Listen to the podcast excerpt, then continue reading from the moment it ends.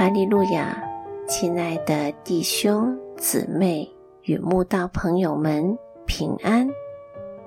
今天我们要分享的是《日夜流淌心中的甘泉》这本书中七月八日静这篇灵粮。本篇背诵金句：箴言十四章三十节，心中安静。是肉体的生命。中国人创造的文字很奇妙，不止字字独立，每一个字都还有它独特的意义，并能跟其他字结合起来，变成其他不同意思的语词。而且文字与发音各自独立，不像拼音文字。可以从发音猜到字词怎么写。中国文字只有死背写法，根本无法直接从发音写出字形来。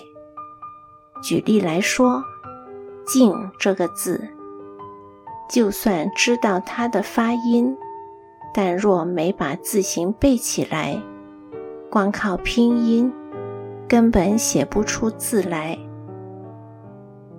静这个字的意思是指停止的或没有声音的，还可跟其他字结合起来，变成安静、平静、宁静、镇静、冷静、恬静、幽静与沉静等让人喜欢、意思又不尽相同的语词。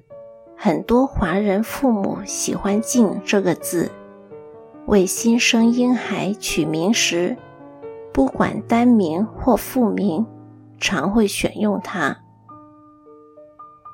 有一次，与一位有两岁女儿的新手妈妈闲聊，当我随意一问：“你的女儿最喜欢什么呀？”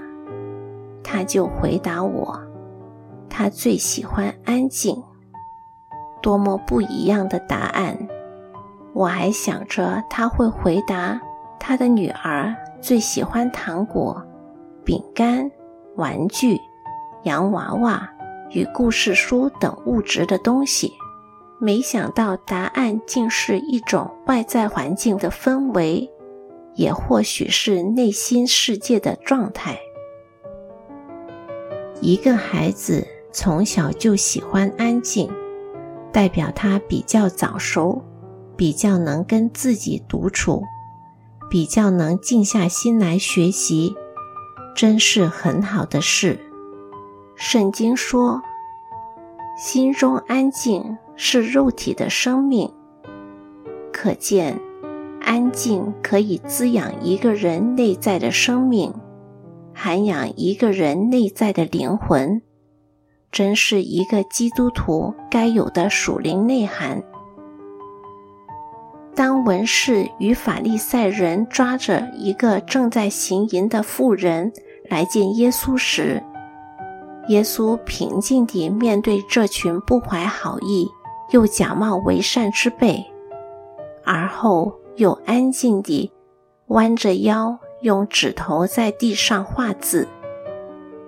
当群众在旁边叫嚣，想要赶快知道耶稣怎么断案时，耶稣依然镇静地面对这群人云亦云又自以为是的盲目群众，而后才冷静地说出：“你们中间谁是没有罪的，谁就可以先拿石头打他的想法。”当众人因耶稣的提议一个一个离去时，耶稣终于宁静地告诉行淫的妇人：“我也不定你的罪，去吧，从此不要再犯罪了。”巴不得我们信主的人，面对每天忙碌的生活、复杂的环境、琐碎的事情。也能有主耶稣敬的能力，由内而外，让人感受到神与我们同在的泰然与美好。